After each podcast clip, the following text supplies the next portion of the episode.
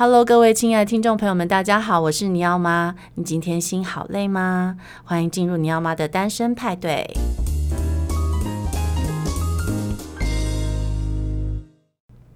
我们今天很高兴邀请到我的好朋友，就是步步出版的副总编辑周彦彤。大家好，我是步步出版的副总编辑燕彤。对，燕彤好快又来了。上次跟我们介绍完两本书，今天呢，因为他们每个月都有出新书，然后这个月的新书真的超级重要的，就是骑着恐龙去图书馆。对，就是骑着恐龙去上学的，等于是第二集吗？对，可以这么说。我们应该是二零一七年的时候。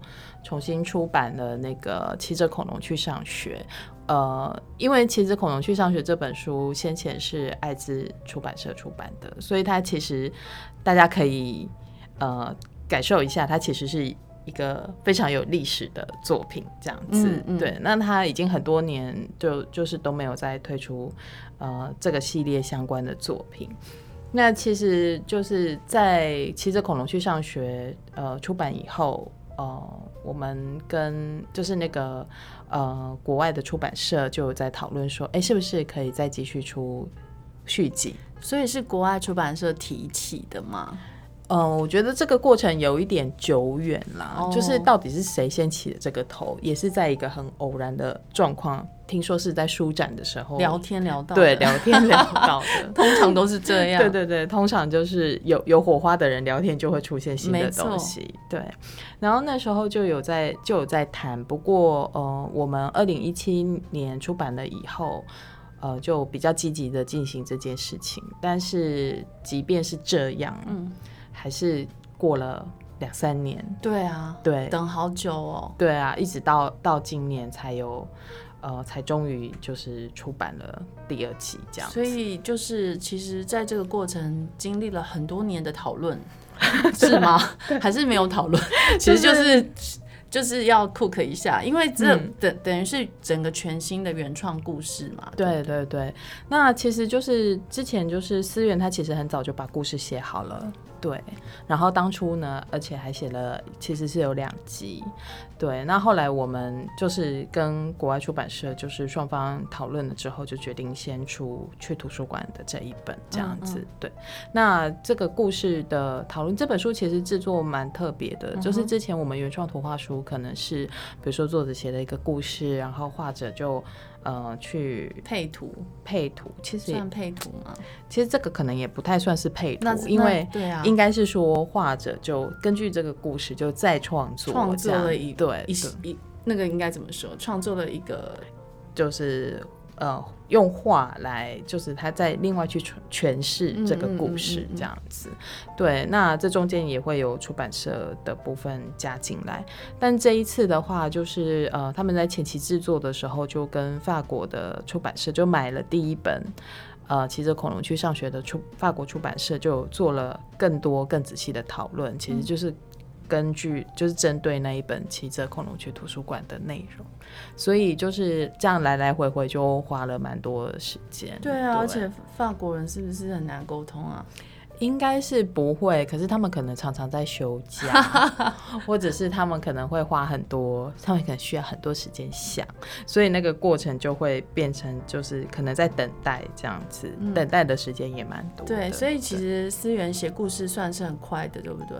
对，他其实故事就就很快就写出来，但是就是后来后续讨论上的时候，就是这些故事的结构就有大家都有进行一些修改跟更动，嗯、所以最后呈现在大家面前的这个故事，我觉得非常棒，就是它其实就是一个嗯很很完整，然后很。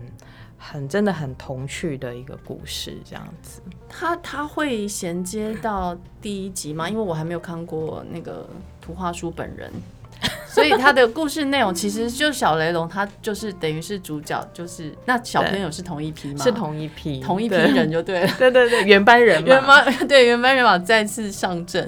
对对对对。那那那我要先讲一下故事。好，你你先讲一下故事。这个故事就是这样。就是呢，小朋友们下午放学了，然后他们要到镇上的图书馆去听故事。对。可是呢，图书馆有点远，嗯、他们下课再跑去，可能就会来不及。然后小雷龙这时候就很热心，说：“我来帮忙，我来载你们去。”这样子。所以小雷龙就很快的跑起来，然后就又在路上吃了很多的饼干补充体力。然后大家也知道，小雷龙就是一个呆萌的那个。呆萌的个性，嗯、所以他就呃，他就一边跑，然后又很莽撞的闯祸了，然后就被警察开罚单。对，恐龙可以收罚单吗？对，不合逻辑，就马上跳到科普书这样。然后这时候这个。就是小朋友就跟警察讲说，啊，他只是就是动作比较大而已啊，我们要去听故事这样子。那就警察就让他们离开，然后他们就到图书馆去。那到图书馆去的时候，就是呃，小雷龙呢也想进去图书馆。然后他们这时候才发现啊，雷龙太大了，就根本没有办法塞进去图书馆里面。然后这个小朋友就，而且他没有图书证，哦、这家图书馆是要有图书证才可以进去的。Okay, 懂。对，然后所以小雷龙就只好很可怜的在外面等。小朋友就说：“那等我们出来以后，我们就会把我们听到的故事告诉你。”这样子。嗯、那小雷龙于是就在外面等。然后他在胡思乱想的时候，突然间听到小朋友在里面尖叫一声，然后他就头抬起来，因为他很高嘛，对，对，所以就可以从那个三楼的窗户看进去发生什么事这样子。原来故事奶奶正在讲呃大野狼跟小红帽的故事，对，是很可怕的故事。对对对，所以小朋友就尖叫了这样子。那这时候小朋友就发现，哎，小雷小雷龙在窗户边，那这个。小小朋友就跟故事奶奶讲说：“哎、欸，他是我们的朋友，他也可以一起听故事吗？”那故事奶奶就说：“哦，好啊，就只要他安安静静的就可以了，这样子。”然后，于是故事奶奶就继续讲讲故事。可是讲到这个大野狼欺负小红帽的时候，这个小雷龙就受不了了，就是不可以有人吗？对，不可以有人欺负小朋友，就算在故事里也不行。所以他就想要冲进去制裁小，就是坏人这样子，嗯、结果呢就撼动了整间图书馆，对，然后书都掉下来啦。这馆长就很生气，跑过来说：“恐龙不可以进来图书馆，而且你没有图书证，这是重点。对，你没有办证不能进来哦。对 对对，然后这个这个小朋友就觉得。就是替他求情嘛，可是馆长就说不行，就规定就是规定，就是馆长就是 就是那种比较正经八百的人，对。然后这个小朋友们就说：“哦，好吧，那我们我们就跟小雷龙一起离开好了。”所以他们就从那个一样有溜滑梯功能，就是那个溜下来，对对，溜下来，然后就跟着小雷龙要离开。然后结果这个。图书馆顿时就变得空荡荡，因为小朋友都跑掉了。然后他们在收拾东西的时候，这故事奶奶就说：“啊，他只是想要听故事，可是就进不来这样子。嗯嗯嗯”然后馆长就突然间灵机一动，他说：“啊，我有一个好办法了！”就跑到窗户旁边去，对小雷龙大家说：“小雷龙有一个任务要交给你，什么任务？你是不是愿意接受这样子？”嗯、然后原来呢，图馆长想到的是，如果故事进不来。的话，那我们就让故事走出去，这样子。哇！所以小雷龙就化身成一座行动图书馆，对，然后就带着小朋友啊、书啊、故事奶奶到各地去讲故事，这样子。很棒哎！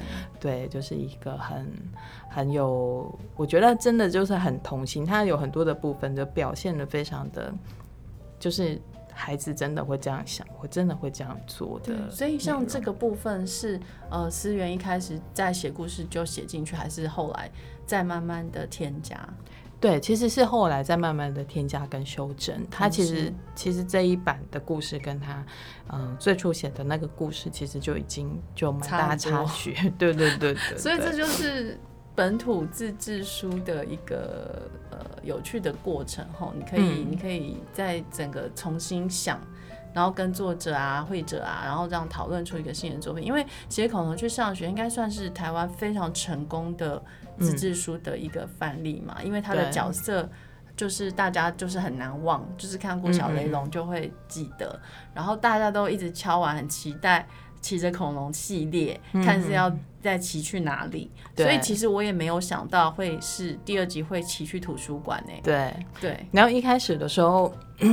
我们大人就是会听到骑去图书馆，那那去图书馆的话可以做什么？对啊，一定就是问号，对问号，然后不然就是我们会可能会想出一些很八股的内容，这样子。对，对，但我觉得他的他第二本的这一本作品真的非常的，嗯，可以说是很成熟，嗯、然后很完整，就是他的那种每一个就是那个故事的起承转合的承接跟设计，嗯。嗯然后还有他那个很童趣的表现，你就会觉得，哎，就是不着不着痕迹，就没有那个很你很刻意去设计这个桥段的感觉，其实就没有。所以我觉得他其实整个故事是真的是很棒的一个作品。那小贝这一次的创作上，你有没有什么要跟大家分享？因为小贝就是嗯，大家都很喜欢的一个作艺术家嘛，对，对而且他很受法国人欢迎，对不对？法国人是很喜欢他的东西。嗯我觉得是因为他对他的他的画风吧，跟他的表现。对，那他这次其实，在画上面也有做一些调整。对，大家可能看起来跟前一本很像，可是其实他他放了很，就是我觉得他在绘画上面，他做了更多细节的那个嗯补充吧。就是他其实画技法是有做调整的。对，就是大家可能要去，就是两本拿出来看，对对，比所以它一样是电绘嘛，然后在在手绘、电绘都有，对，然后再修在电脑里修这样子。那他就是一个自我要求非常高的艺术家，对吗？对，他真的就是自我要求非常高，所以他在做书的时候，就是呃，也也是常常就是会就是呃比较。比较焦虑的状态，因为可能会觉得自己是不是已经做到够好了，这样子就怀疑自己是不是呈现完美这样吗？对对对对，他是一个非常追求完美的人，所以像我们去印那个海报，书衣海报，那他他有两次机会可以看到那个印好的书衣海报。第一个是我们在印刷厂印的时候，嗯、那那个印刷机跑出来，他会很仔细的对颜色，然后最后就确认这样子。可是可能还是还是会有一点嘎嘎这样子，就是而且你知道印刷厂就是每个地方光线都不一样，所以我们去印的时候就是呃后来那个印刷厂师傅就开了后门，让他到外面去看自然光，看自然对看自然光的感觉，所以那也是我第一次知道印刷厂后面有一个 有一个后门，是有个后门，很想走那边是比较近？有一个院子这样子，对。然后后来我们就是印好了以后到到楼上去等，然后那边也有一个桌子，然后印刷厂的先生就把海报拿上来，然后在那个灯光底下，他就啊，怎么看起来很就暗暗这样子？我、嗯、就说没有啦，就是这个灯的问题这样。嗯嗯嗯、后来我们又到那个，我不是带他去罚写嘛，然后 去装订厂就是签名的时候，他又看到，他又觉得。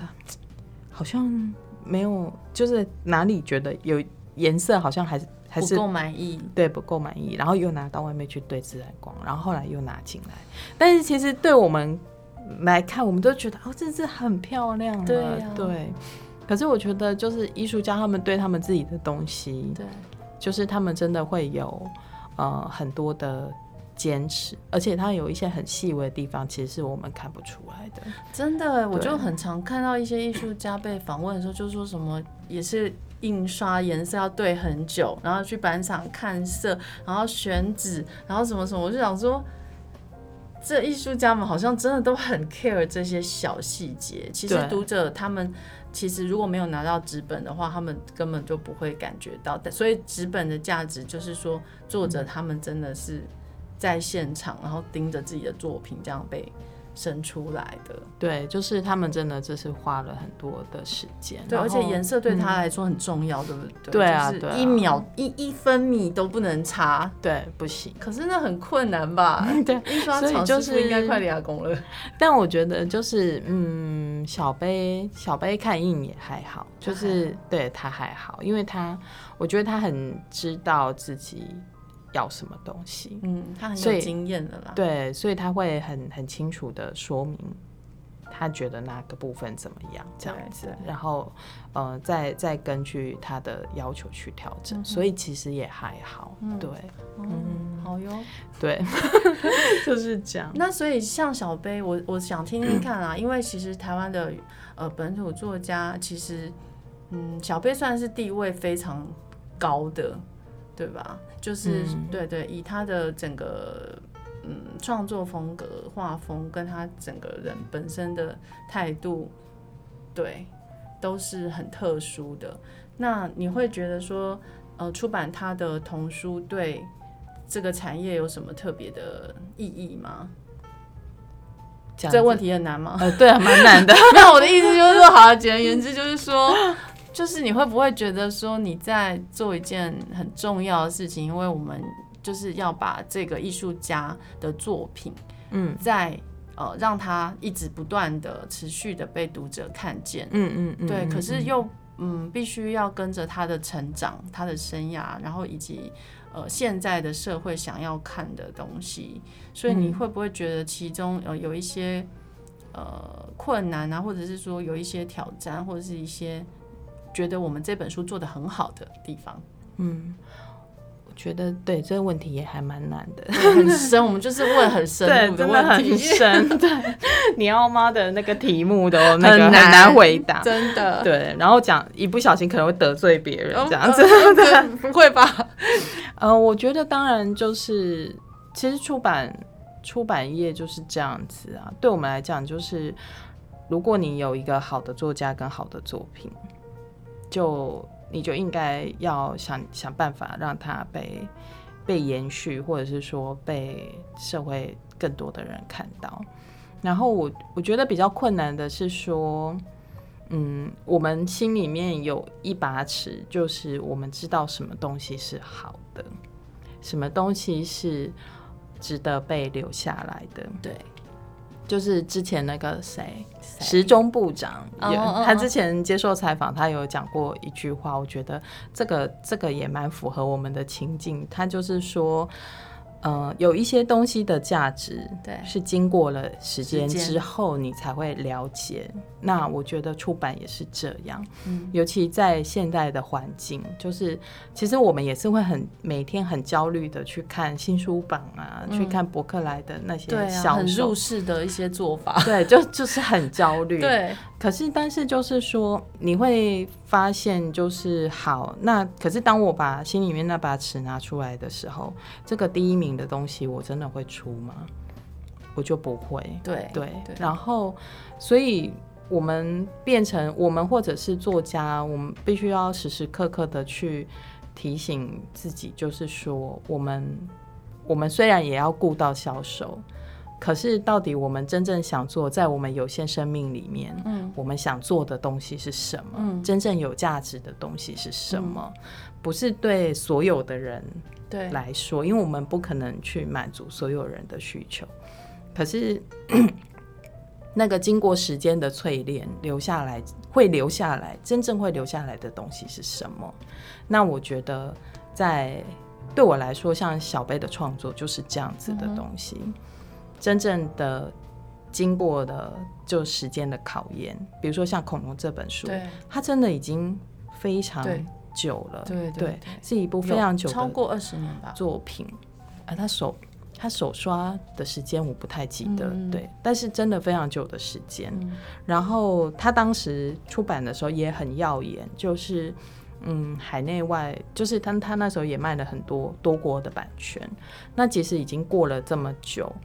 然后我们再去推到书展去，它还是非常的吸睛，对，大家都还是会注意到它。对，就像我上次前几年去韩国书展的时候，那时候就是在台湾馆的摊位上面，几乎每个韩国出版社都来问这本书的版权还在不在，这样子。对，可是那时候我们。就是他那时候，其实他的他的韩韩文版权还没有到期，嗯，所以就没有办法卖这样子。哦。对，但即使他已经在那个市场被被出版过了，对，可是大家就还是会觉得哇，看到这本书我就觉得对对，好有出，好想好想。他的画风，我觉得恐龙的那一本的画风就是，我觉得他蛮难定义的哎，我觉得，但是就像你讲，他经过时间很久。可能 maybe 三十年后的父母亲在选书的时候，可能还是会看到他觉得这本书很可爱。对，对然后他是就是。不过时啊，对对对，对就是这个画风跟主题都会好像是可以一直被看的。嗯嗯，他的他的东西就是这样，有点你不知道怎么定义它，可是你会觉得好像每一本都有一个它它共通性，好像它的林小贝的这个符号在上面，但我们说不出那个具体什么，可能你比较。可以描述我们读者可能很难，就觉得被打。不要不要，不会不会，他不会听我们节目的。就是我觉得他，呃，他的那个他的那个画风，有他自己跟他自己写的文字一样，有他自己很强烈的个人风格。对对，然后他的那个东西，我觉得是，比如说这样这样讲好了。我第一次在呃，我们要出奇的恐龙去上学的时候。然后我去爆品，对。然后你知道现在的市场，就是大家要知道你诉求的点是什么，对对对，你的你要卖什么，对，然后你的议题是什么，是这样子。可是我我我对他们讲的时候，我发现这本书没有议题，对啊，我们没有在讨论什么议题，它就是一本你读了会开心的书，对。可是这个开心的书可能。包括卖书的书店卖书的店员，或者是说包括买书的家长，他们都没有办法去 catch 到。嗯哼。可是这个东西小孩子却可以对去 catch 到。是的。对。所以像那个图书馆的图书馆阿姨，他们很喜欢讲这本书，因为小朋友都很嗨。对对。然后小杯到处去呃说故事的时候，很多小朋友都会说。啊，我有听过，然后但是他们还是很开心的再听一次。对，可是如果你记得第一本书的故事的时候，它其实就是一个很单纯的故事，嗯、就是小雷龙载着小朋友去上学，然后路上一样接到罚单，对，然后他就被取消了校车的资格，对。可是后来小朋友帮他想出了一个办法，他就变成溜滑梯这样子。对对对，这听起来是不是很无厘头？对，非常。对，他虽然就是说，哦，我当时勉强给他套了一个哦，解决问题。对对，解决问题，解决问题的这件的的这个议题在里面，可是它其实还是很薄弱。或者是说，它原本生来就有它的价值，嗯，只是有没有用在对的地方，大概是这种议题吧。对，如果我们硬要扣的话，对，对，还是很模糊。对，但是就是。就是你如果把这种议题跟这个内容，不管它是不是小贝的作品，提给一般的读者，一般的读者都会觉得啊，这就对，有恐龙小百科吗？对对对对，我们想要雷龙小百科，对对对之类的。对 啊，这就嗯，好像说不是说的很过去，没有啊，不是很容易对对对，就是他一个他的那个 main idea 是一般读者很难描述出一个具体的。主主张是什么？可是可是你读完就是会很喜欢啊，开心，觉得可爱，小朋友也是，就是很受欢迎。对，我觉得这个，我觉得这个感受，就是刚刚胜利讲的这个感受，其实就是骑着恐龙去上学的这一个系列的作品，它其实最重要的核心。所以这一次我们在就是在编辑过程里面，就是信件的呃往返，最后思远就说。嗯，他觉得他已经很久都没有在市面上看到这么单纯可爱的故事，就是没有讲什么，完全没有讲什么，就是但是你就是读了单纯、很单纯的故事，然后你会感到快乐，这样子。嗯，我觉得这就所谓真善美嘛。然后我觉得那就是童书里面已经遗失很久的东西。对对，因为功能的东西真的比较好卖。对，然后历史地理也很好卖，可是可是真正说孩子以阅读本身来看，读完会觉得心里满足的，嗯，然后家长一起读也会觉得哇，这个书我们。制造为我们亲子间制造一个很欢乐的气氛，温馨的回忆。嗯，我觉得像这类型的书，真的现在很少了，哎，对，都要回头去看那些很经典的作品才会有。嗯，所以我觉得你们就是很棒啊，就是又重新再为下一代的人创造一个新的经典系列，就是小雷龙的系列，嗯，骑着恐龙出门的系列，对，对，所以我觉得读者一定是超级期待就看到这个上市。所以你们这一次其实，在宣传上。也做了，呃，蛮多有趣的事情，对不对？嗯，对。要不要说说看这一次的书？因为小贝每次都会有很多的 idea。哦，对啊，对啊。但这一次我们就是可能大家都很累了吧？累了是不是？心很累吗？心很累。跟你要妈的节目，对对对，完全符合这样。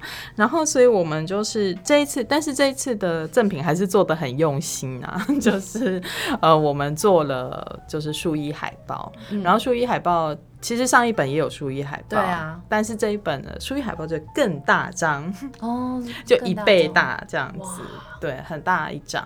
然后其实里面介绍的就是，因为小雷龙最后是变成行动图书馆嘛，他的新任务，然后所以我们就给他做了那个呃世界各地很有特色的呃行动图书馆，对，所以有有的地方有驴子的图书馆啊，有的地方有。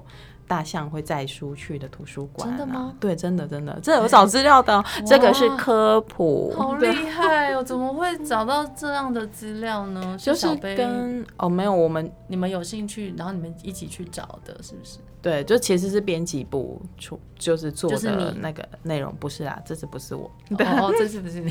对对对对。然后就是呃，像我们上次坐校车也是这样，那它其实都有一些关怀的议题啦。有啊，我觉得小贝他本质上他是很关怀弱势，而且他就是好像他觉得他是一直有一些使命感，想要做对儿童做一些事情嘛。嗯嗯、然后就是我们有。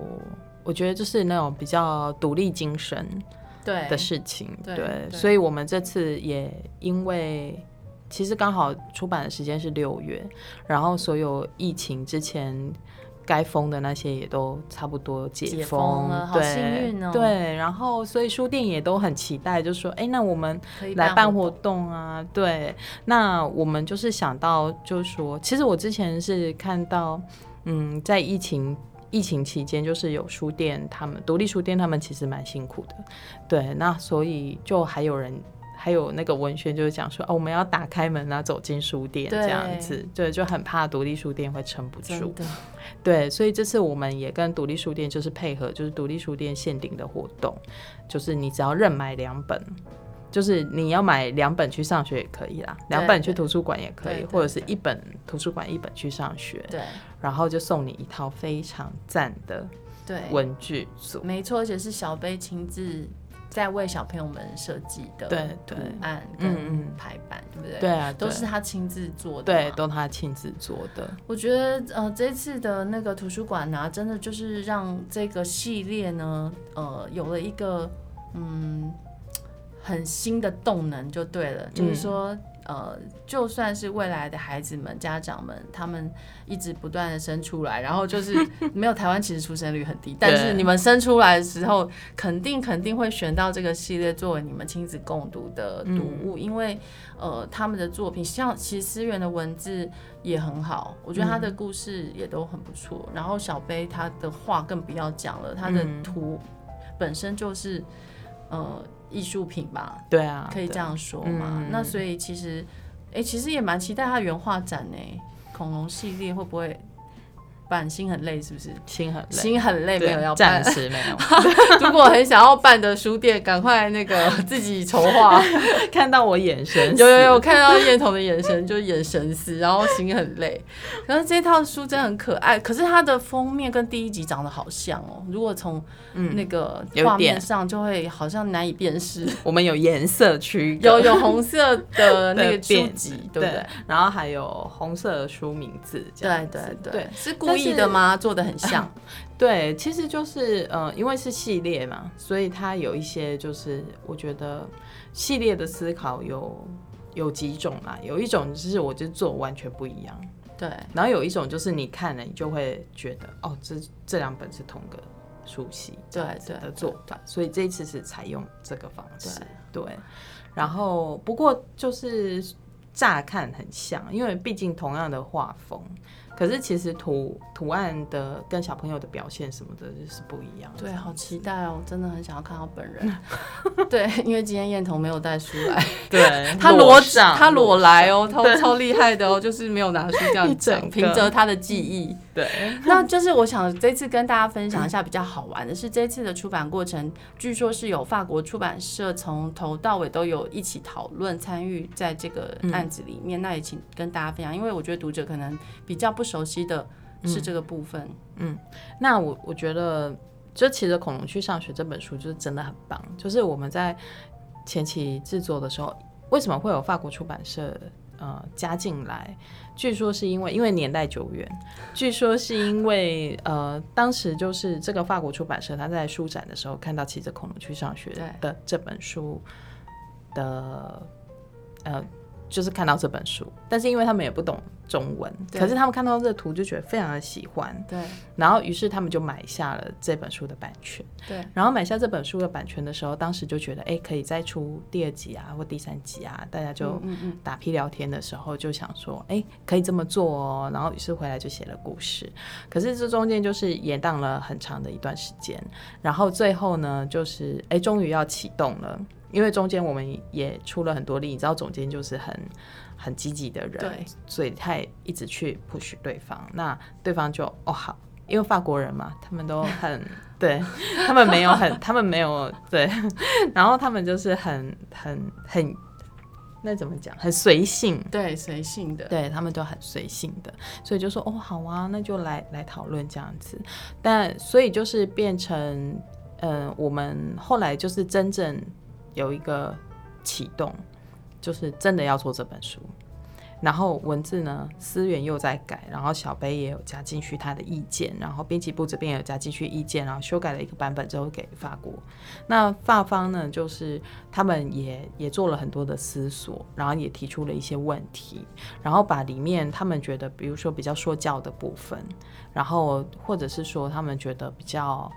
呃，不是不是很合理的部分，又又提出来。那提出来之后，我们又再进行修正。然后，所以光是前面的文字跟故事，就花了蛮长的时间去做、啊、做修正跟调整，这样子。那给他们看稿子是中文？没有，就是其实是用，其实是英文，英文版给他们，对，用英文，对。然后他们就是。不是逐字的翻译，大概就是一个大概的大纲这样子。对对对，比较类似像大纲这样子。嗯、然后过去那那其实就是就是内行人就看得懂大纲嘛，是对，他就会知道你这个图画是怎么表现。哦、对，然后后来的时候就是嗯，等到真正真正文字都确认差不多了。那小贝就开始动，他就开始画他的图。那草图啊的阶段，他们也有给一些意见。然后真正的图画就是插画画好了之后给对方，那对方也会针对图的部分来做，就是给一些建议这样子。嗯、呃，根据小贝的说法是，他觉得就是真的很有帮助，因为法国他们法国出版社他们在看图的时候，他们会看得很仔细。然后给的建议就是比较明确这样子，嗯、对。那对画者来说，他们其实画了很久的图，他们很需要这样子的沟通讨论，对。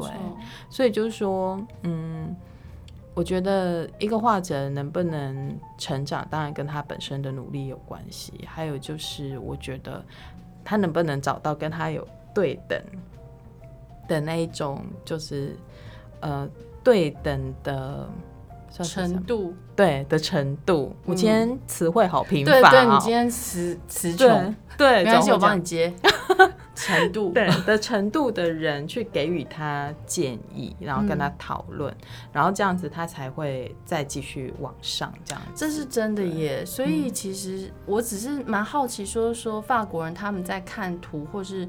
这个故事大纲的时候，他们会比较 care 的点是，像你刚刚提到有一个是呃不要太说教，对，或者是说他们有一些法国人的价值观吗？他也会、嗯、呃透过这次的沟通，让你们感觉到，哎，法国人他们有一些跟我们思考点不太一样的地方吗？像是呃图书证的这个趣味，其实就是法国人提出来的，对对，然后就一定要有证这个东西吗？对，就是就是这个梗。然后这中间还有一些那个，嗯，有一些就是比较说教的部分的话，是有的时候我们自己中文读者不会觉得那是说教，嗯、可是外国人就觉得安娜就是在说教，这样子真的、啊、不要那么说教。所以其实要这样一直拨开拨开，然后再。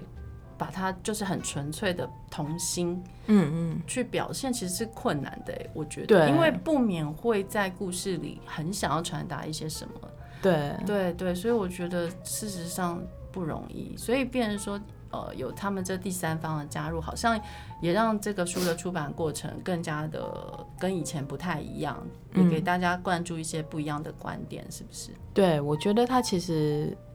其实大家可能就是看这个故事的时候，你会觉得，哎，这故事真的就是很精彩，这样子，然后很有趣，你可以享受到单纯的快乐。可是其实那个过程，就是当你要创造出一个作品这么不着痕迹的乐趣的时候，其实那个是很困难，后面是有很多。很多的调整跟修正，因为我觉得好多家长，因为像我自己常常在脸书社团各社团潜伏 埋伏，然后就是看到很多家长还是很需要很多。具有功能性的，比如说很多家长会发问说：“哎，我好想要，有没有一本书是让我小孩看了之后可以控制情绪？嗯，有没有一本书看完就会想吃饭？有没有一本书看完就怎样怎样？”然后想说：“天哪，你们真的相信这回事吗？就是你们真的相信孩子读完这本书，然后他就会照着书里去？我觉得唯一有这个可能性就是看巧虎，但是但是其他的绘本我，我我真的觉得。”除非妈妈或是就是呃带他读的人，他也花了很多心思在读之后，跟他有很多用这本书来延伸的话题活动，或在落实在生活上，不然事实上是很困难的耶，因为它毕竟不是一个使用说明书嘛。嗯、对我，我觉得，嗯，就像这一点，我也会觉得，我们是不是误解了阅读什么？对，就是你你把。其实阅读是一件很开心的事情。对，我小时候就觉得，一直到现在啊，就觉得我都不要出门也没有关系，我就不要跟，反正我没有办法到世界各地去，可是我只要有书，我哪里都可以去。真的。对，可是那个那个那个快乐，你看书的那个快乐，并不是在于。当然，有时候你看一些科普书，你觉得哇，有这种，这世界上有这种，对，有这种事情，你也会感受到，你 catch 到一些新的知识的兴奋，这样子。然后看到一个写的很棒的故事，你就会打从心里觉得快乐、满足。对，可是你并不是。就说哦，我就学会了什么？对啊，什么？我觉得这是两件事情，我们应该要把它跟阅读松绑。就是，对，当然你还是可以去看你功能性的书去学习。可是，到底阅读的乐趣是什么？我觉得这应该是最重要的事情。就是说，如果家长想要培培养孩子喜欢阅读这件事情，应该还是让孩子就回到。读他开心的书吧。对啊，对对对，然后他读几次都没关系。对，让他读一百次、两百次也没关系。然后要放在他容易拿到的地方，尤其是小小孩。那所以我是觉得，刚刚燕彤说的真的很好，就是要让这个东西松绑，因为他们之前绑太紧了。嗯，对，因为之之前可能大家就是这几年很流行一个词是阅读嘛，就是愉悦的阅阅读。那其实这个东西。很多单位想了很多的方式去推广这样子的书，但里面其实他们是有非常多功能的呃导向在里面的，整个整个思考逻辑，他们还是很偏向，哎、欸，我们用什么样的方式让孩子读了就会写作文，嗯，或者是说。但是事实上，我觉得是很困难啊，所以我觉得步步出版的读物啊是很难得，因为他们就真的没有要讲什么了。对，每一本都没有要讲什么的时候，就是变成说，其实，在行销点上都是很困难的，通路面也很困难。所以我觉得读者如果真的说有机会听到我们这一集节目啊，一定要去看看步步出版之前出版过其他的作品。我觉得。无论是任何人读，都会感觉到那些书里面的一些纯粹的美好的部分，嗯，然后真的有一些书，我真的第一次看，以我做行销，我也会吓一跳的书。但是 像是森林森林里的橡树，嗯，那本书超级美，对。可是真的以行销点来看，就会觉得哇很难推的书，因为它真的没有要讲什么耶，它就在画一个森林里面的一棵橡树的、嗯、的的的，呃生长的过程。对对。对，然后你就会觉得说天啊，好美好美好美，可是你没有办法跟家长说好美好美，所以你买给你孩子看好不好？他们不会这样去想，所以这些东西就变成说，嗯、呃，读者们，你们在选书的时候，我觉得更要敞开心，因为我觉得在台湾啊，就是呃，绘本已经推广非常多年了，甚至一度成为共呃，就是教养的显学，就是说你你要懂教养，你要育儿，你就肯定得进入亲子共读绘本的这个领域嘛。嗯、那我觉得慢慢的很多年之后，我们现在已经可以开始。迈向下一个阶段了，就是说我们去呃赏析这些东西，就是觉得喜欢、嗯、好看，那我们就去看，嗯、然后不要抱对他保持着什么呃，我一定会学到什么。对对对，不要这样想，因为你肯定会学到什么，但是不是在书里这样子跟你讲的，因为呃，像波波出版他们选的书都是比较属于高明的高明的书啦，高明的选书，所以说它里面的东西是你要慢慢的。去去读，那有一天你可能会突然的觉得，哎、欸，好像对你说了什么话，那你自己可能去了解了，那个才是最有价值的东西。孩子自己去明白一些事情，体悟一些事情才是最重要的嘛。所以我觉得，呃，小贝的东西也是这样，他的东西其实他画风非常的容易辨识，嗯，可是他其实蛮写意的，他不是那种很对。规矩很具具体的一那种硬线条的东西，所以我觉得一般的家长看搞不好也是会觉得有一点不理解或不理解那个画风，因为他们可能会觉得说不是很写实或者是怎么样，所以我我认为，但小贝他在写实跟那个抽象之间，他有找到一个非常非常好的具有辨识度的一个呃一个一个位置。对，然后是无可取代，全世界你看以这样子版权售出，然后每次书展都很多人来问的状况，就知道全世界的人都是认同这个画风的，认、嗯，所以就可以看出来他的画是无国界的，嗯、就是说他在画图画沟通上面，他已经有了很多自己的传达的方式跟沟通的方式，然后内行人一看就知道这个是好东西，嗯，所以我觉得读者可以真的去呃把恐龙的系列收集起来，骑着恐龙。去上学，骑着恐龙去图书馆，呃，让孩子们呢，他可以沉浸在这样子的纯粹的一个童真的世界里面。那家长们，你们也可以回到你们的小时候，对，是不是？嗯，做这本书很快乐吧？做这本书，我觉得读这本书的时候更快乐，就是的，因为其实我觉得你在你在编务的过程，你当然会有很多琐碎的鸟事，对，超多的，超多的，对，但是就是。呃，当你真的，我觉得当编辑最开心的时候是你在校稿的时候，嗯，然后你可以好好安静下来，然后看，就是从头到尾再看一遍，再看一遍，再看一遍这本书。然后我我每次看完之后，就会觉得哇，怎么会有这么棒的东西？嗯，对，好感人哦。就是就是那一种，你看完之后，你就会觉得，哎，毕竟我们选的书嘛，所以我们就会真心的去喜爱它，然后真的觉得哦。这个这种就对了，这样子对，好期待被你这样讲，我觉得是不是？等一下就来拿一本经过编辑多次认可的书，因为总是有一些书你可能也做了索然无味的书，对。但是像这样子听完就会觉得，哇，小贝一定没有让我们失望，然后步步也一定没有让我们失望，谢谢。所以大家请一定要去支持骑着恐龙去图书馆哦。那大家欢迎上网搜寻步步出版，为他们按个赞喽。今天节目就录到这边，那我们先跟大家说晚安，拜拜，拜拜。